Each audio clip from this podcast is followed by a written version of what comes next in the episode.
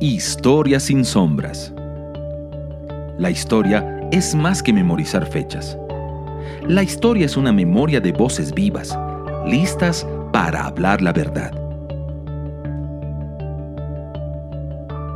Querigma Radio y Oikónomos te invitan a sumergirte en la historia revelada. Acompáñenos a remover velos en la historia sin sombras. Hola queridos amigos, es una tremenda bendición estar una vez más conectados con todos ustedes aquí en su programa Historia sin sombras, donde hemos estado conversando de muchos temas que sin lugar a duda están despertando no solamente el espíritu de esta generación, sino que también el entendimiento para eh, poder eh, ir descubriendo diferentes ámbitos, diferentes lugares, momentos y personajes en la historia universal. Eh, es para mí siempre también un agrado poder estar conectados con ustedes. Les habla Javier Castro y en esta ocasión también me acompaña directamente desde Madrid, España, Saray Jaramillo. Sari, bienvenida una vez más a Historia sin Sombra. Hola a todos eh, nuestros fieles auditores, les saludamos en este día. Eh, tenemos un programa muy entretenido hoy día para conversar, así que atentos y bueno, gracias otra vez por estar para ustedes. Muchas gracias a ti, Sari, por este saludo. Queremos también decirle a todos los amigos que nos escuchan semana a semana a través de Kerigma Radio que pueden estar en contacto con nosotros a través de el email contacto arroba oiconomos.cl. Lo repito, contacto arroba oiconomos.cl y también en las diferentes plataformas de redes sociales en las que continuamente estamos respondiendo diferentes dudas, consultas y también estamos muy atentos a eh, sus opiniones para saber también qué otros temas les interesaría que pudiésemos tocar en este programa Historia sin sombras hemos hablado las últimas semanas de temas bastante interesantes. Eh, estuvimos conversando, por ejemplo, con el escritor de Menéndez, Rey de la Patagonia. Hablamos acerca del el racismo, por ejemplo, como un problema eh, social y, profundo y cómo abordarlo desde nuestra fe. Y también hemos hablado de otros personajes históricos como Colón e inclusive acerca de la Revolución Rusa. En este programa en especial, queremos centrarnos en la figura de la mujer en la historia de la fe, la historia de nuestra fe. Eh, pero al mismo tiempo conectarlo con la historia eh, de la India, con la historia de Europa de fines del siglo XIX. Muchas veces se intenta tapar la participación y la importancia que han tenido las mujeres en la vida cristiana en la historia de la iglesia, pero además en la historia universal. Y creemos que mucho de eso tiene que ver con un sesgo de parte de los propios historiadores y también porque la historia oficial mm, impidió que eh, las mujeres pudiesen también tomar eh, un rol eh, protagónico cuando muchas de ellas sí lo tuvieron. y en especial vamos a hablar hoy día acerca de una mujer que sembró su vida en la India y hacia la obra misionera. Eh, quiero, de, antes de, ir a, más detalle, leer un poema. Esta mujer escribió un poema, ya les vamos a decir su nombre, pero quiero, quiero, leer rápidamente un poema que, que escribió ella hablando acerca de su amor, el amor del Calvario.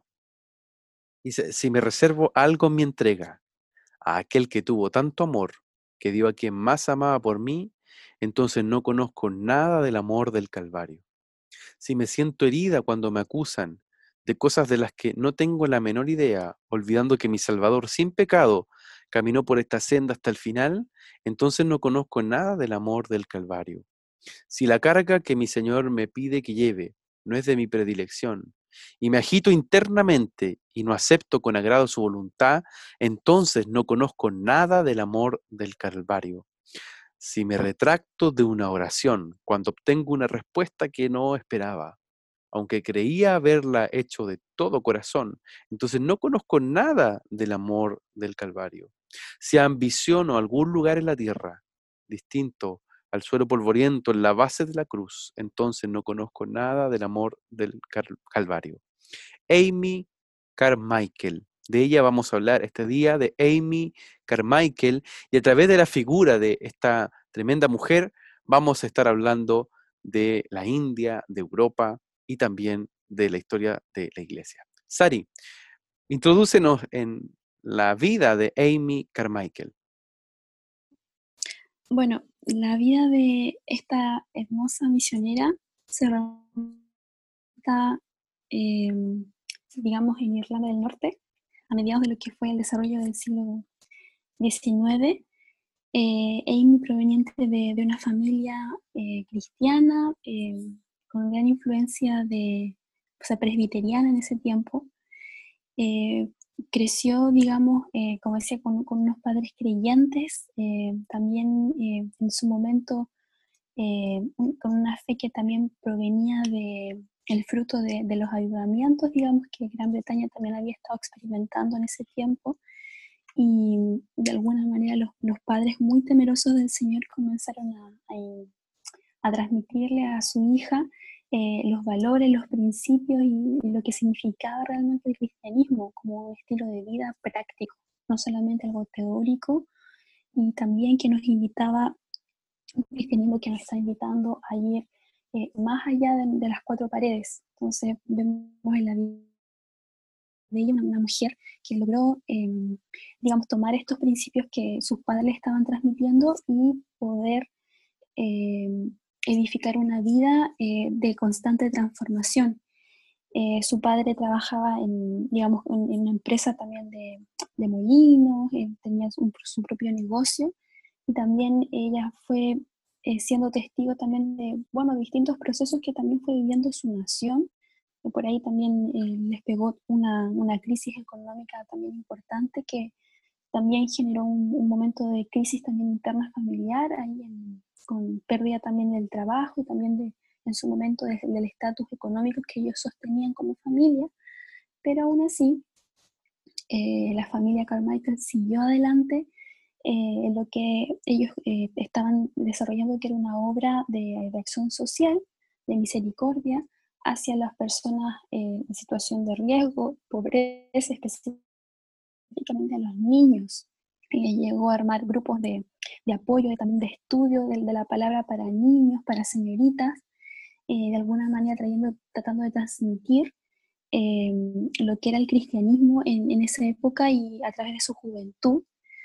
Eh, pero ya un poco en, entrada en, juventud, ella empieza a escuchar de, de estos grandes predicadores y misioneros, digamos, de contemporáneos a ella, como Hudson Taylor, que es uno de los pioneros ahí en, en misiones tan culturales a la China.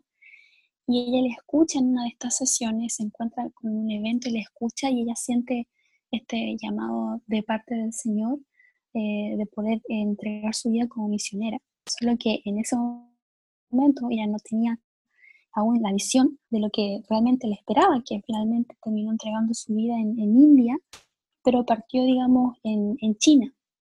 Y bueno, de ahí ella empieza a trabajar, a prepararse en toda esta sociedad misionera, de la cual en una primera instancia es rechazada por su salud, que no, se lo permitía, eh, y porque ella constantemente adolecía de algunos problemas de salud, pero ella siguió eh, buscando a través de otras vías el poder concretar este sueño que Dios había puesto. Y finalmente eh, para 1890 aproximadamente ella ya termina eh, llegando a la, a la, India, una sociedad muy, muy estratificada, no sabemos el sistema de castas, cómo funcionaba, así que eso por un momento.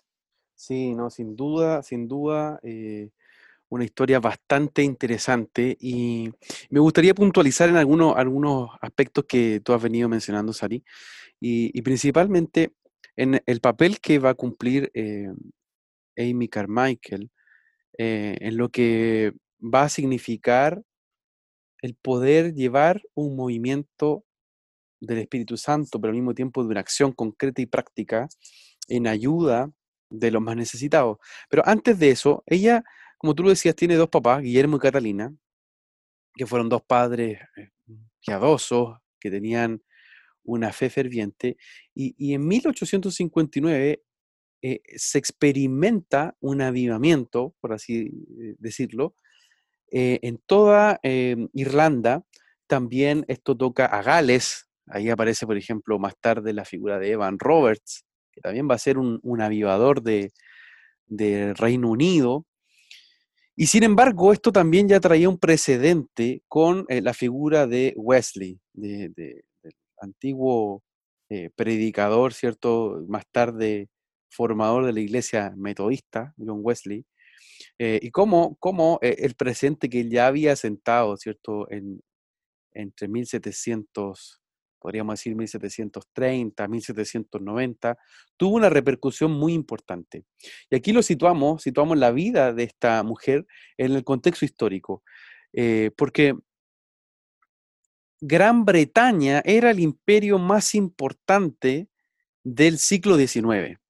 Estamos hablando del periodo donde todavía pervivía eh, la Inglaterra victoriana, es decir, esa Inglaterra que conquistó múltiples territorios, entre otros territorios África, ¿cierto? Hasta Sudáfrica, eh, gran parte de la India y también eh, gran parte de lo que habían sido también las colonias eh, norteamericanas, que ya venían de un proceso anterior de, conquista. Entonces, además de, que Gran Bretaña era un imperio, era el imperio más importante de la época, se habían estado viviendo procesos de revolución la Revolución Francesa, por ejemplo, fue eh, o marcó un, punto culmine en Europa eh, en 1789. Y esa revolución también abrió diferentes cambios. Hablamos hace un tiempo atrás si esta era la revolución de la diosa razón o la revolución, eh, en este caso francesa como tal, de, la, ilustración intelectual, o más bien había una influencia espiritual, y nosotros hablamos ¿cierto? de lo que significaba la diosa razón hace unos programas atrás. Pero Inglaterra vive otro periodo que era la revolución industrial. Y hay historiadores como Christopher Hill que llegan a decir que eh, Inglaterra no vive una revolución francesa porque tiene ahí un factor clave que eh, fueron los predicadores, que fue John Wesley, que fueron ellos que hablaban de en vez de vengarse o de ir en, odio a resolver sus problemas, era eh, importante la santificación del trabajo. Y esto iba a significar un mayor desarrollo en distintos ámbitos. Una visión todavía muy, una tesis todavía muy eh, capitalista, por así decirlo, pero que según historiadores, incluso marxistas, llegan a eh, aseverar de que Inglaterra vive un otro tipo de revolución.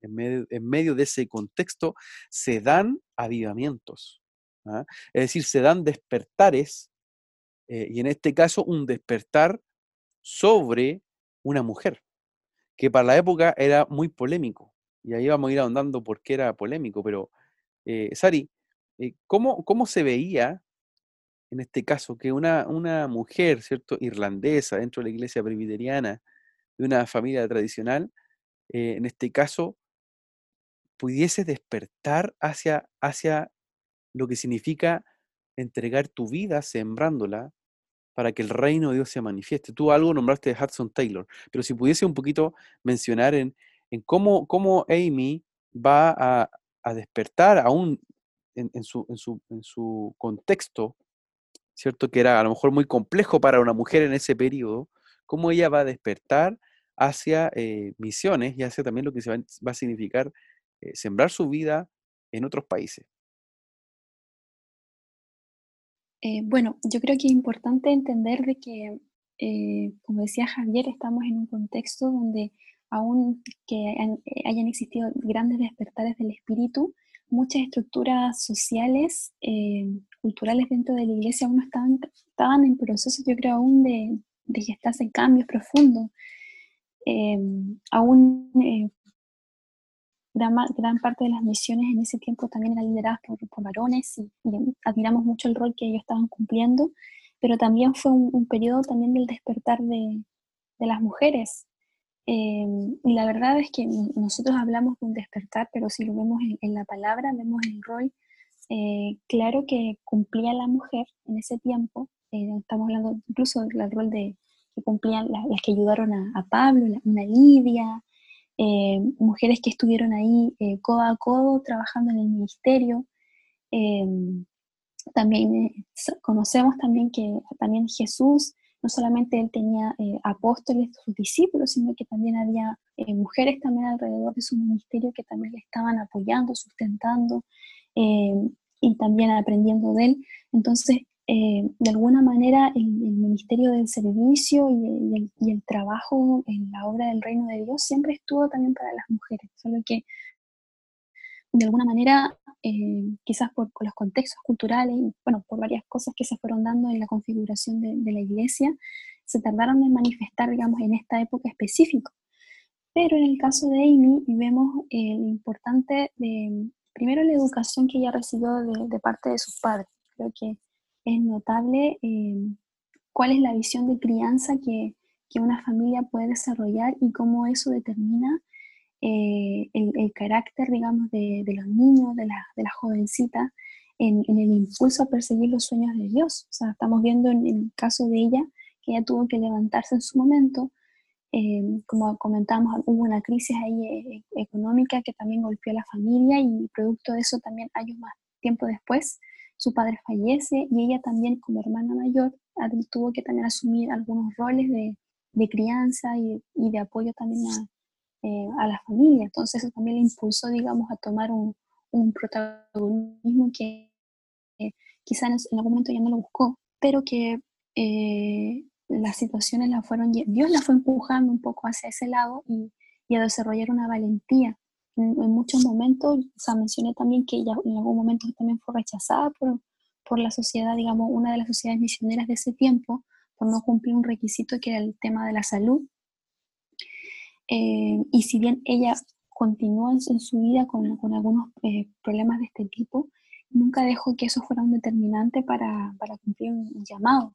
Entonces, eh, vemos en ella que inició ella una preparación ministerial dentro de su propio contexto eh, país, atendiendo, participando en, formación de grupos de apoyo para niños, para jovencitas, para eh, personas en situación de pobreza, ya en, sus, en barrios, en su ciudad, y de alguna manera poniendo en práctica esta idea, dando alimentos, generando lugares de albergue también para ellos, y digamos, como este principio que Dios dice, si en lo poco eres fiel, en mucho te pondré, ella después termina eh, desarrollando ya un ministerio mucho más grande ya en, India, en, otros países, o sea, específicamente en India. Eh, pero notablemente el, rol que ella cumplió, digamos, eh, generó, yo creo que un precedente importante para quizás muchas mujeres también en ese tiempo. ella fue soltera toda su vida, se entregó al ministerio y no, no hubo algunos impedimentos, eh, tampoco es educación, se metió a estudiar el, idioma hindú, eh, se, metió a estudiar la cultura. Eh, yo veo en ella una fe muy tenaz, muy perseverante. Así es. Así es, sin duda, sin duda eso se fue forjando desde, desde que era pequeñita. Hay algunas crónicas que muestran cómo Amy Carmichael era, era formada, ¿cierto?, por, sus papás eh, a través de cánticos, de la tarea de memorizar los textos aprendidos de la Biblia, eh, muchas veces sentando a sus pequeños hijos en la rodilla, mostrándoles cuánto el Señor lo amaba a través de la escritura. Y eso fue formando también un carácter. Hay una, hay una anécdota muy particular que, que también aparece en la historia de Amy Carmichael, y es que toda su familia era de color tenía, perdón, tenía los ojos de color azul, era muy blanco, como bien, buenos británicos, pero ella nace morena y con los ojos de color café.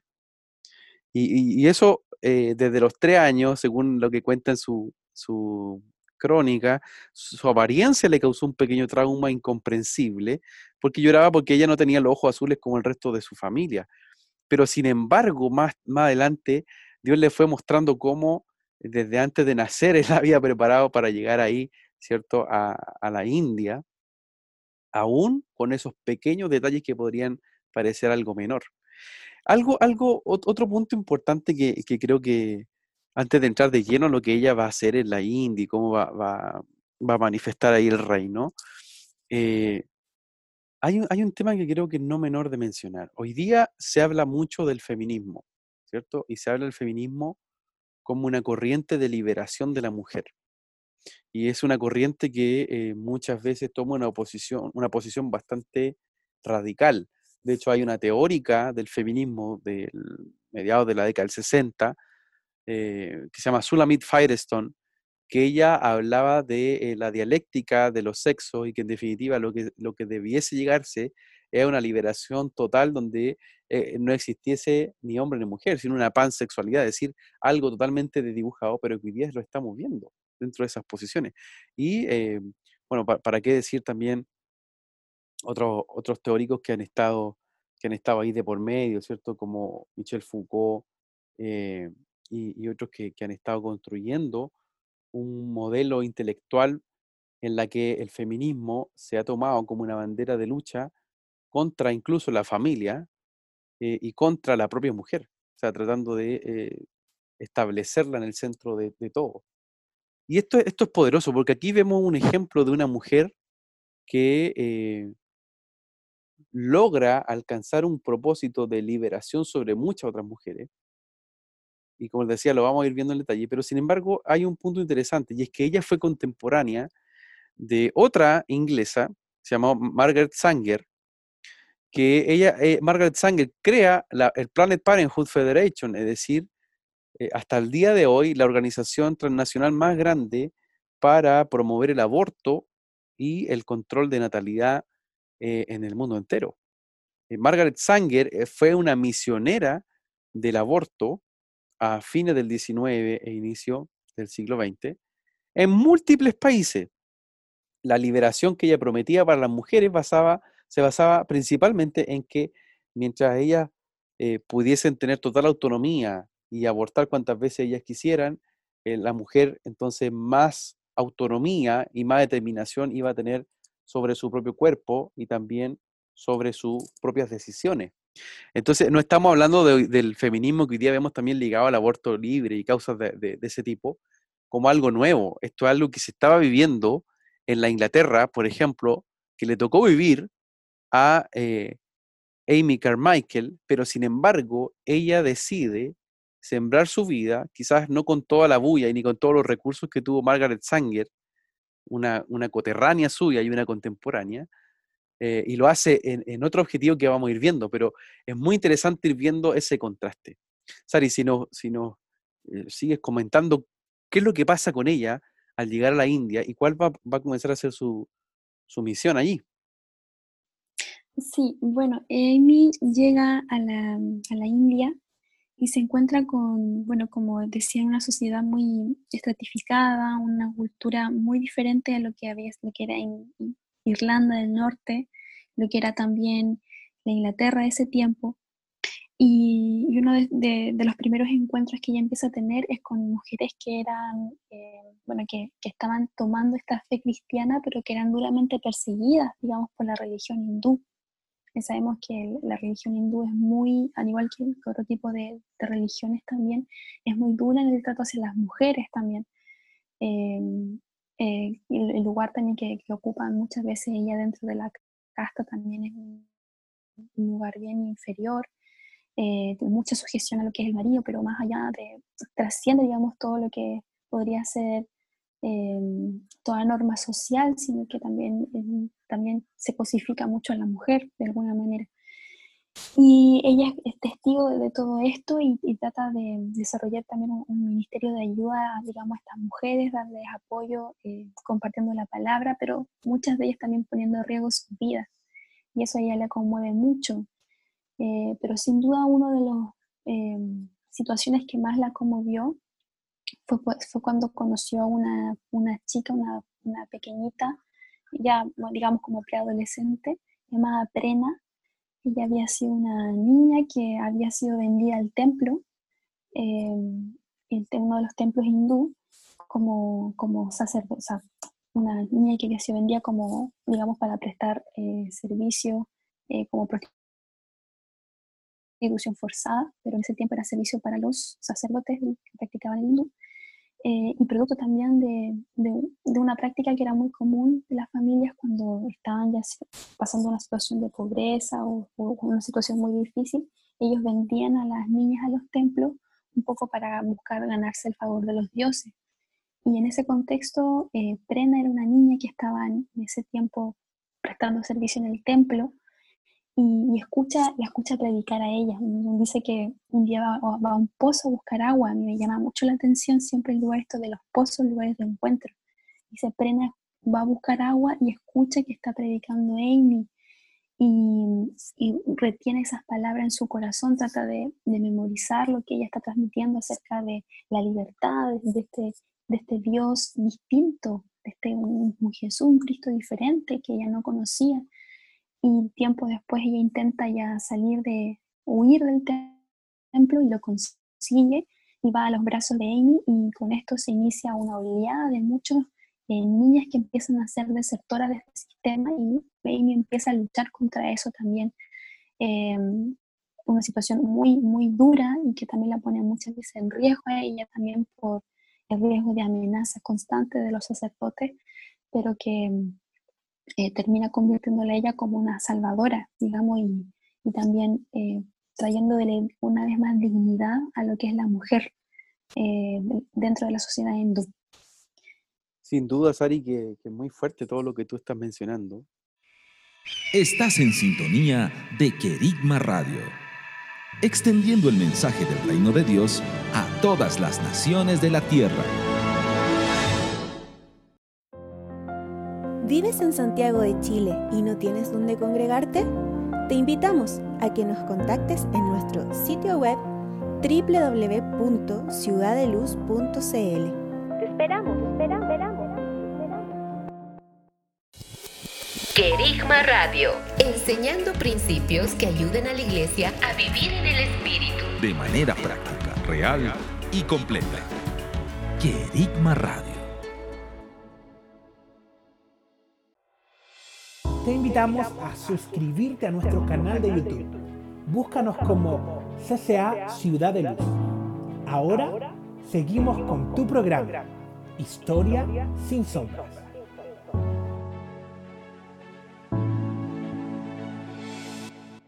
Y contarle a nuestros amigos que la India, en su conformación histórica, eh, tiene este sistema de castas y, en ese sistema de casta, y digo tiene, porque hasta el día de hoy existe eh, en, lo profundo de la India este modelo, por así decirlo con más claridad, esta cosmovisión, donde eh, las castas son estratos, eh, son categorías, donde se van clasificando a las personas de acuerdo también a el sistema hinduista.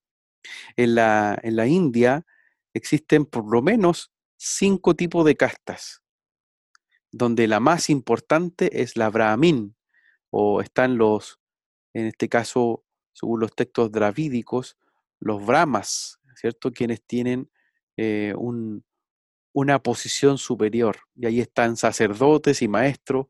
Después le siguen los chatrías, políticos y soldados, los Vaishyas, comerciantes y artesanos. Después están los Shudras, que son esclavos, siervos, obreros y campesinos. Y todo esto, eh, ellos lo, ven en una posición de una historia cíclica, ¿cierto? El hinduismo enseña que los seres humanos fueron creados de las diferentes partes del cuerpo de un dios llamado Brahma y que desde ahí se establecen estas castas base o básicas donde se va a definir el estatus social y además se va a definir con quién usted se puede casar, el tipo de trabajo que puede realizar e inclusive tu futuro.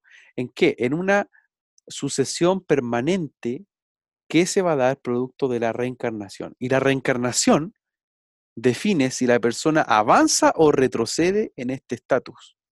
Y para eso la reencarnación no es algo casual para, para el hinduista sino que la reencarnación también supuestamente tendría relación en cómo se va viviendo esa tierra o, se vive en la tierra y en definitiva en cómo los dioses lo definen, porque a la larga la reencarnación depende de, eh, los dioses. Y por tanto, eso va a traer una, una cosmovisión eh, totalmente pesimista en la India. una cosmovisión donde estas castas son inamovibles. Imagínense el ir allí como le toca ir a, Amy, siendo una mujer inglesa, eh, eh, perdón, irlandesa, que, viene de, Reino Unido y que, en este caso va a eh, enfrentarse a una cosmovisión distinta y, lo que le, corresponde allí en, esa, en ese relato que nos está comentando Sari de estas niñas que comienzan a despertarse. Hay una última casta que es la peor en la India, que eh, según esta categoría, y son las Dalits. Los Dalits son los parias, ¿cierto? Son una clase tan baja que se considera fuera de las castas. ¿ah? Y los hinduistas consideran que los Dalits son tan bajos como un perro y que para poder sobrevivir suelen trabajar en eh, espacios laborales permitidos por un sistema de castas, como por ejemplo recoger excremento humano con las manos. Eh, así de fuerte es. Eh, adicionalmente, los niños Dalits suelen limpiar los inodoros del colegio al que acuden. las Dalits, y sobre todo las Dalits mujeres, eh, muchas de ellas eran directamente muertas, eran asesinadas por su familia. Esa es la India de inicio del siglo XX. Esa es la India que eh, hasta el día de hoy tiene problemas bastante graves por lo que se ha, significado este sistema demoníaco, ¿cierto? Un sistema de casta donde en definitiva la persona no es, no tiene la libertad de poder ser salva mediante, en este caso, el Mesías, sino que sencillamente esto está determinado por lo que es la reencarnación. Eh, Sarita, y si nos pudiese ir comentando eh, ¿Cómo, ella comienza también a profundizar ahí el trabajo con, los niños?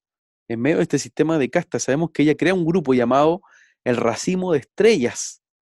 Y así comienza también a hacer un trabajo muy importante en defensa y en amor de los niños en medio de una India que todavía estaba en busca, entre comillas, también de su destino, porque recordemos que aquí también la India pertenecía al imperio británico.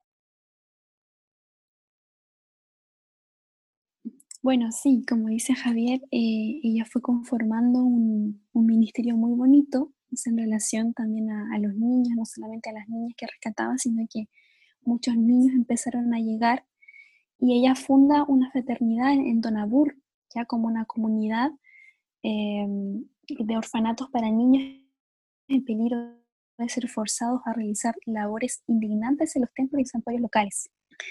Eh, ella llegó, eh, dice, por cinco décadas, ella llegó a, criar y a rescatar a cerca de mil niños y cumpliendo una labor tremendamente importante eh, como misionera, pero trascendiendo no solamente en lo que es la palabra del Señor, sino que transmitiendo una cultura de reino para ellos en estas acciones concretas. Y tan lindo es el, cariño que le tenían los, niños que a ella la llaman ama, que significa madre en, lengua tamil. Y, digamos, eh, fue construyendo una, confraternidad que hasta los días de hoy eh, persiste. Y bueno, eh, digamos, muchos de estos niños que llegaban con ellas también eran niños o que huían de situaciones, pero también que ya habían sido separados de sus padres, por lo tanto, realmente la figura de, de Amy fue mostrar el amor del, del, padre para ellos, era como su familia y realmente cumpliendo una, una labor totalmente eh, importante que iba a marcar eh, la vida de, de, tantos niños. Eh, bueno, ya termina años más tarde, Amy sufre un accidente que la deja postrada por, digamos, el resto de su vida hasta que ella parte, digamos, delante del Señor pero aún así esta situación, aunque la tuvo postrada, no la limitó a poder seguir transmitiendo o desarrollando su ministerio. O sea, ya cuentan ahí los relatos que eh, los niños venían con ella constantemente a verla, eh, le traían presente y también era un momento donde ella también podía impartir de, la palabra y seguía eh, trayendo dirección a todo el trabajo que se estaba haciendo, aun cuando ella estaba ahí, postrada ahí en su cama. Y bueno, ella enseñó a trabajar también a otros, fue fuente de inspiración para muchos otros que fueron a entrenarse con ella como misionera. Y, ella compartía el principio, o sea, de aunque tengamos que vivir de manera austera, aunque tengamos que vivir constante peligro, aunque tengamos que pasar situaciones muy difíciles, ella se mantenía firme en su fe, firme en sus convicciones y algo que también transmitía eh, a los demás, hasta donde tú estás dispuesto a creer, hasta donde tú estás dispuesto a llegar, eh, más allá de, las, situaciones adversas que puedan presentarse eh, y poder cumplir el, mandato, el, llamado del Señor. Así que, no, un, ministerio totalmente completo y de gran inspiración para muchos, eh, como decía, estos niños llegaron a, desarrollarse como prácticamente sus hijos, porque ella nunca se casó, pero fueron como prácticamente sus hijos, donde a los que ella enseñó, educó eh, en forma de los principios del reino. Así es, así es, Ari, como, como esta mujer, ¿cierto? Amy Carmichael, eh, fue una manifestación de luz en medio de este lugar tan lúgubre muchas veces como, como es la India. Estamos aquí en tu programa Historia sin sombras, hablando acerca de la vida de una mujer de fe, una mujer determinada, Amy Carmichael, y su influencia en la India para manifestar también eh, luz en medio de la oscuridad.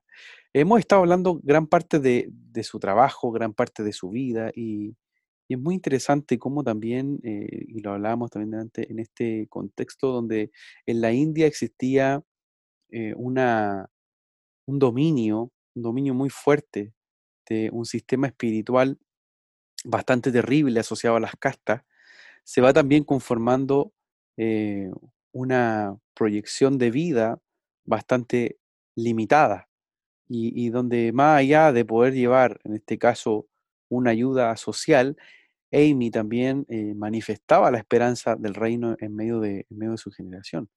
Eh, quiero, quiero, quiero leer un, poema que ella escribe, que además de esto es muy buena escritora, que eh, dice, sin cicatrices. Dice, ¿no tienes cicatrices?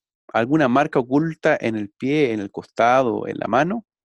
Te oigo cantar como poderoso en la tierra, les oigo clamar por tu estrella ascendente y brillante. ¿No tienes cicatrices?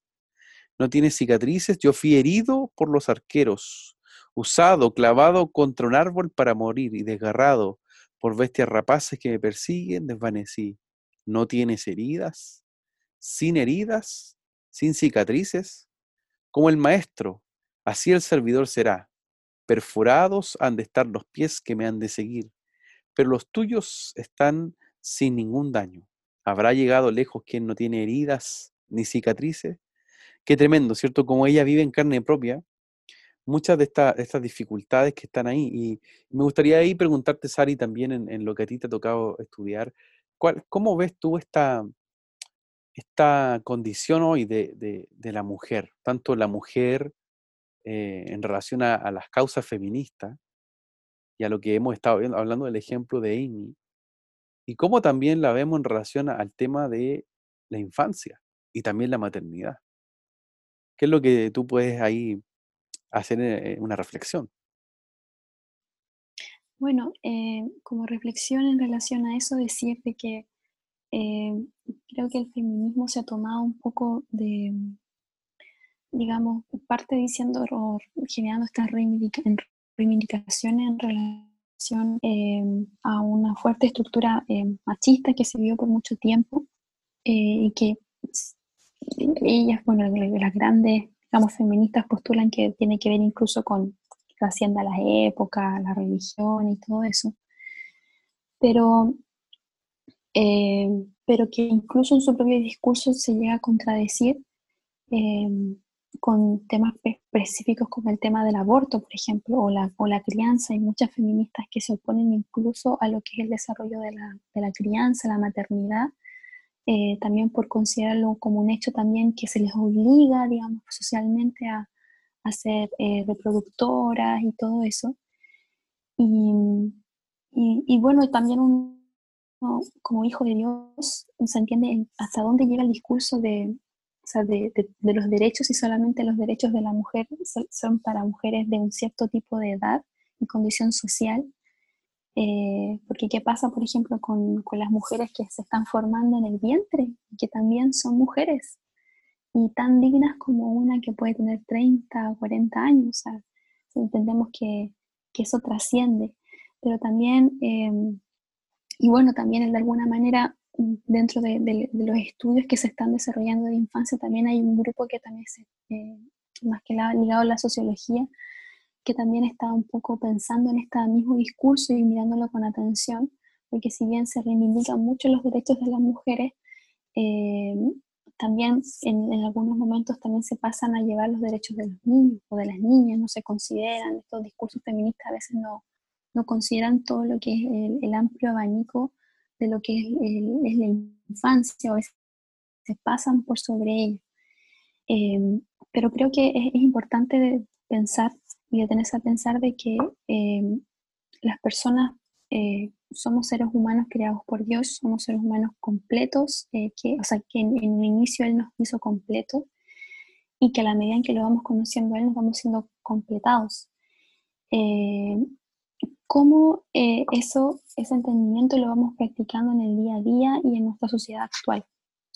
Estos, los movimientos de, feministas se levantan un poco, yo creo también por que la necesidad de cubrir un espacio de, dignificar el rol de la mujer, eh, que es verdad, o sea, por mucho tiempo eh, fue muy duramente eh, atacado, fue muy vulnerado, y eso es, algo que no, no, podemos ocultar, pero también como, como hijos de Dios nos paramos en, ante ese escenario y, y traemos esperanza y, traemos una dignificación del rol de la mujer.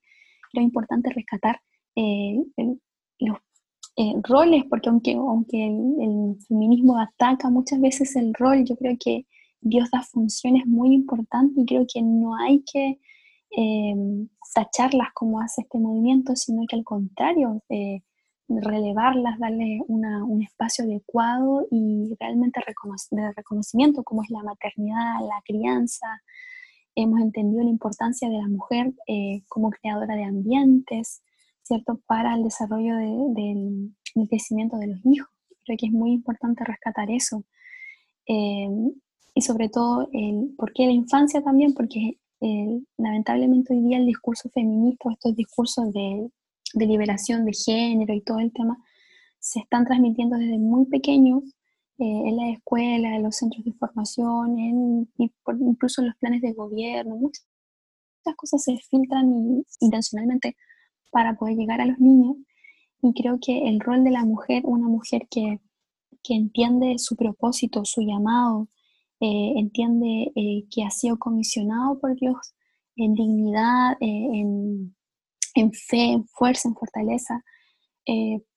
Eh, es importante lo que ella vaya transmitiendo en los primeros años de vida y cómo incluso eh, eh, que su crianza vaya también con, intencionalmente con dignificar el papel de los hijos y no generando, digamos, estas distinciones, malas distinciones culturales que no tienen nada que ver con el reino de Dios, sino que muchas veces son de, propio de nuestra naturaleza caída, eh, de la mujer solamente es para esto o el varón solamente es para esto, sino criar hijos conforme al diseño de Dios. Y eso también eh, busca quebrar, digamos, esta estructura, eh, digamos, de este discurso social tan, tan polarizado, que también ha hecho tanto daño.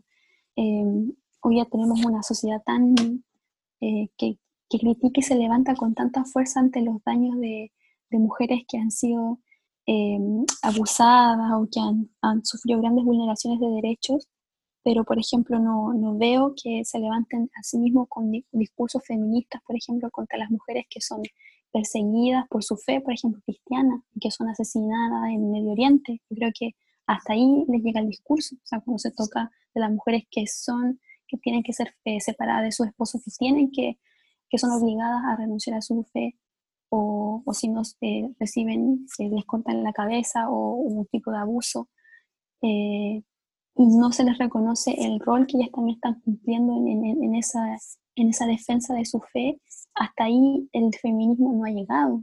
También vemos ahí un, un doble, una doble intención detrás, hasta dónde llega tu discurso por defender los derechos de la mujer. Yo lo veo así. Y por eso es tan enriquecedor el cristianismo, porque trasciende no solamente en la cultura, va más allá. Eh, y vemos, como decíamos al principio, un Cristo, un, Jesús que realmente le supo dar su lugar en una época tan difícil para la mujer, y supo dar un lugar de honra, eh, de restitución eh, y de valorizar también lo que era la maternidad, la crianza, pero a los ojos del Padre. Es absolutamente tremendo lo que, lo que está hablando, Sari, porque tú dices algo que, sin lugar a dudas, hoy día está en tela de juicio y, es quién dignifica a la mujer. Y, el feminismo radical lo que intenta hacer es autodignificarse por la fuerza. Y, también en base a un trauma tan fuerte como, como lo ha sido el machismo. Pero qué, qué potente es ver cómo Jesús eh, dignifica a la mujer, le entrega la dignidad que merece como hija, ¿sí? Y, al mismo tiempo, esa misma dignidad mueve a Amy Carmichael. O sea, yo veo e, el misma, las mismas mujeres que siguen a Jesús cuando él estaba en medio de la tierra, eh, siguiéndole como Amy e, en medio de la India. O sea, si vemos acá, ella vive una vida tremenda, muy, muy fuerte todo lo que le toca vivir. O sea, le tocó pasar amenazas políticas, confrontar el sistema de casta, un nuevo idioma, el calor, el calor de la India, enfermedades físicas, deserciones, la estrechez financiera, eh, las amenazas del día a día, pero eh, en su corazón estaba, eh, por ejemplo, librar a los niños del tráfico. O sea, ella confronta literalmente el tráfico de niños en la India. Y yo, yo, me, yo, yo digo, ¿qué más liberador que eso? ¿Qué más liberador que ir a rescatar a las niñas de los templos hindúes que eran prostituidas para eh, estos sacerdotes que obtenían ganancia de ellas? O sea, ¿qué más liberador que eso? Que, que ir llevando con la autoridad de parte del Señor esa, esa llave para abrir todos esos grilletes de generaciones. Y, la vida de Amy Carmichael muestra esa entrega, ¿cierto? Esa determinación, no solo para ser una defensora de la niñez, sino que también para darle dignidad a las niñas, para dar dignidad a, los que, entre comillas, estaban totalmente despreciados dentro del sistema de castas de la India. Eh, Sari, ¿cómo, ¿cómo, termina la vida de Amy Carmichael? ¿Cómo, cómo ella va a ir finalizando eh, lo, que, lo que va a ser su, su episodio de vida en, la India y bueno, y, también su labor misionera. Bueno, como decía eh, Javier, ella dedica sus últimos años a lo que era el confrontar la, trata de, niños, de, niñas específicamente en la India. Em, y con ello, eh, digamos, esta, en esta sociedad, en, esta comunidad, digamos, en, el que tenía ahí en, en India ella, de Donabur, donde ella eh, desarrolla específicamente sus acciones. Y también, como decíamos anteriormente, hubo eh, un, accidente que ella tuvo en un momento que la, significó mantenerla postrada por mucho tiempo, muchos años, pero que no había impedido que ella siguiera desarrollando su ministerio desde su cama. Em, y bueno, dice que cerca ya de un poco avanzados los, años, ella eh, termina viendo que ya pronto está su, momento de partida, ella trata de poder transmitir lo máximo que puede ser eh, en, lo que es su experiencia, en los años de ministerio, su equipo. Eh, transmitir sabiduría, toda la toma de decisiones, algo que, que, me llama la atención y que era un consejo que ella daba, era que no tomen decisiones pensando en qué haría Amy Carmichael, o sea, siendo ella como la ícono digamos, de, ese tiempo para, para, su equipo, no, sino que toman decisiones de acuerdo a lo que el Señor les, les vaya guiando y eso llama mucho la atención. Eh, también ella siempre transmitiendo la dependencia al Señor, al Espíritu, eh, la dependencia a la palabra y, confiar en lo que el Señor también vaya guiando al equipo. Eso me llama mucho la atención. Pero ya ella fallece el 18 de enero de 1951. Y y dice que, bueno, que aunque su pérdida fue muy, muy dolorosa, eh, ella también había dejado dicho de que cuando ella partiera los brazos del Señor, también hubiese mucha alegría, mucho gozo, porque también era un encuentro que ella anhelaba eh, y bueno, que también ella transmitía. Eh, y bueno, también a través de, su vida podemos ver una devoción también muy importante a Dios. Como decía Javier, en, varios momentos él estuvo compartiendo acerca de algunos poemas que, que ella escribía y era una linda escritora. Señor también inspiraba mucho en las letras.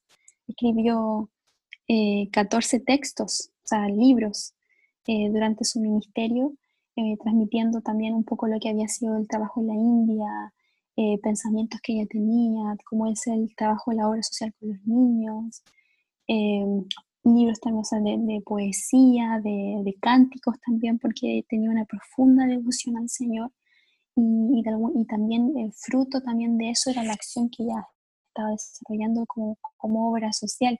Me parece súper importante destacarlo porque no es solamente el que nos volvamos como activistas sociales, ¿ya? gente que quiere tener un rol en la sociedad por ser visto, sino que eso es una extensión, digamos, de la revelación personal que tenemos del amor de Dios en nuestra vida, o sea, tanto amor eh, que tenemos por el Señor a causa de lo que Él está revelando a nosotros y que eso sea nuestra fuente de inspiración para poder ir, amar y tocar a otros eh, y poder reflejar el amor a Cristo. Yo creo que eso es súper importante tenerlo en, consideración para todos aquellos que, a lo mejor están sintiendo la necesidad de poder generar espacios de este tipo, también revisar nuestras motivaciones. Eh, porque si no nos terminamos siendo más una, una, organización humanitaria más. Y la verdad lo que nos diferencia es, nuestra bandera del reino. Y, bueno, así termina, ella termina concluyendo este, este tiempo, digamos, en su vida, pero su, su legado trasciende. Como decía, ella escribió varios libros eh, en relación a eso y bueno, después lo vamos a estar comentando más adelante. Así es, así es. Estamos en Historia sin sombras por Kerigma Radio y hemos estado hablando de una vida apasionante, ¿cierto? Una mujer irlandesa que va a sembrar su vida en la India y que le toca vivir diferentes vicisitudes, problemáticas, momentos turbulentos, pero sobre todo entregar su vida en amor para la dignificación de la mujer y también la defensa de los niños. Amy Carmichael. Sari, vamos eh, ya a ir cerrando con nuestras últimas palabras. Estamos concluyendo el capítulo de hoy y me gustaría también eh, conocer tus conclusiones acerca de la vida de Amy Carmichael. Bueno, de conclusiones finales, yo creo decir que ella fue una tremenda mujer que, que es sin duda uno de los héroes de la fe eh, para nosotros y realmente una vida sembrada para, para, Dios, una vida sembrada para la comunidad de la India y, y, que hasta el día de hoy podemos ver frutos de eso, eh, porque no solamente el trabajo que ella hizo quedó ahí, sino que trascendió la historia y hoy día incluso te lo estamos narrando a ti que estás escuchando, para que también seas impactado si no conocías la vida de esta mujer. Eh, creo que también eh, el importante la tenacidad, la fe que ella que ella tiene eh, para poder desarrollar esta, esta, proeza, esta hazaña del Señor, eh, y más allá de, digamos, de los cánones establecidos, aunque, digamos, en algunos momentos no, sí, quizás no, no iba en la lista de los hombres, iba en la lista del Señor, quizás no caía con algunos eh, requisitos para formar parte como una misionera de ese tiempo y por su enfermedad, pero ella no dejó, no permitió que eso fuera un impedimento para cumplir su, condicionamiento y eso también nos enseña hasta dónde estamos dispuestos a ir para cumplir un sueño de Dios en nosotros. Y creo que eso es muy desafiante. Por otro lado, el mantenerse firme en el lugar donde Dios te ha puesto. En el caso de ella en la India no era fácil, o sea, eran miles de kilómetros de separación con su familia, su lugar conocido, eh, tener que, eh, de hecho ya creo que nunca más vuelve, o sea, a, Irlanda, o sea, ella se asienta en, India y ahí quedó. Eh, y valiente, o sea, alguien que realmente lo dejó todo, pero que cosechó algo muy importante para el Señor, para el reino. y por otro lado, tener esa sensibilidad para no solamente acompañar el, Evangelio del Reino con, un mensaje teológico o doctrinal, sino que también a través de, obras, a través de, una acción de amor concreta, generando una transformación cultural o, impacto en esa sociedad tan, eh, tan eh, estructurada por normas eh, religiosas tan fuertes como es la hindú. Y, creo que eso es destacable también, o sea, no, es solamente necesario transmitir el, mensaje del Evangelio del Reino, sino también poder em, llevar un, un, proyecto de transformación cultural al lugar donde el Señor me esté llevando y comisionando. Así que sin duda la vida de ella es tremenda inspiración para muchas mujeres, también para muchos hermanos, y, motivar también a los padres para aquellos que, sepan que sus hijos también son llamados a, las naciones, de poder eh, narrarles historias como estas, que sin duda van a despertar sueños, pasiones en sus corazones para cumplir el llamado del Señor.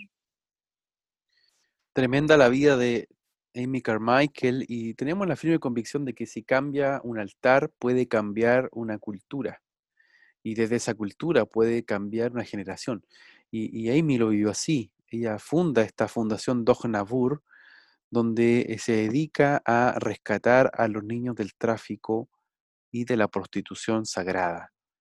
Eh, Amy, durante cinco décadas después de su trabajo, hay más de mil niños que han estado siendo rescatados de estos santuarios locales. Es decir, ella arrancó de los templos y los santuarios a dioses hindúes, de los templos hindúes, de los altares hindúes, sacó a las generaciones, los arrebató del fuego.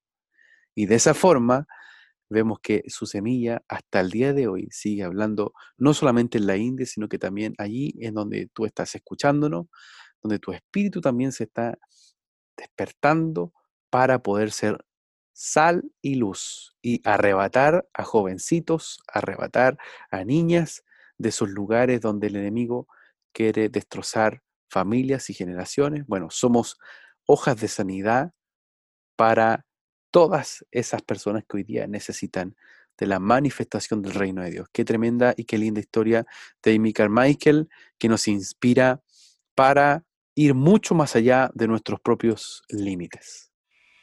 Estás en sintonía de Querigma Radio, extendiendo el mensaje del reino de Dios a todas las naciones de la tierra.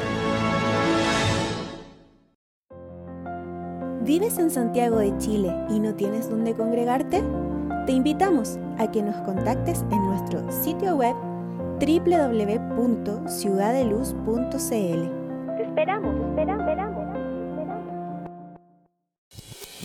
Querigma Radio, enseñando principios que ayuden a la iglesia a vivir en el Espíritu. De manera práctica, real y completa. Querigma Radio. Te invitamos a suscribirte a nuestro canal de YouTube. Búscanos como CCA Ciudad de Luz. Ahora seguimos con tu programa, Historia sin sombras.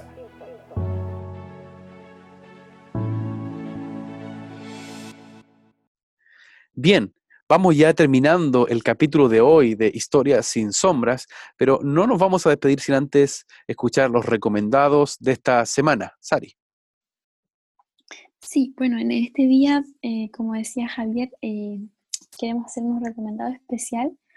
Uno tiene que ver con, con una biografía de, de Amy que también ustedes pueden ir consultando, que se llama La vida eh, bueno, eh, existen varias, pero por ejemplo, La vida hogareña de Amy Carmichael en Donabur por Denise Kiniston. Eh, también está Amy Carmichael, Preciosa Irlandesa de Ojos Café por Beatriz Garrido. También ahí la pueden encontrar. Y algunos textos que ella misma escribió. O sea, están muy lindos, incluso algunos lo puedes encontrar en el libro, o sea, en línea, que es eh, las cosas como son, el trabajo de la misión en la India del Sur.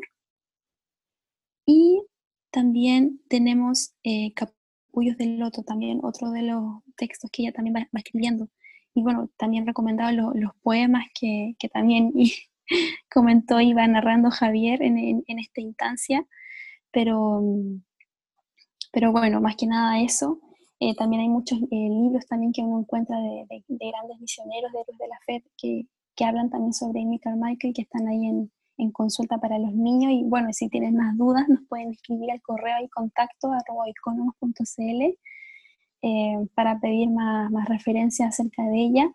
Pero, pero no, totalmente es, es una historia muy recomendada para ver para la familia, para los niños y para inspirarse para el llamado del Señor. Muchísimas gracias, Sari, por los recomendados de esta semana. Y de esta manera nos vamos también despidiendo de este capítulo de Historia sin Sombras, un programa que se transmite vía Querigma Radio para todos los países, para todos los hogares que nos sintonizan semana a semana. Queridos amigos, una vez más ha sido un tremendo privilegio poder estar conectados con ustedes y nos vemos hasta un próximo capítulo. Esto ha sido Historia sin Sombras. Nos vemos. Chao, bendiciones. hemos concluido un nuevo recorrido por la historia. Sin olvidar que la verdad nos hace libres. Nos vemos en un próximo capítulo. Fue un programa de Oicónomos, Centro de Liderazgo Público Cristiano, patrocinado por CCA Ciudad de Luz.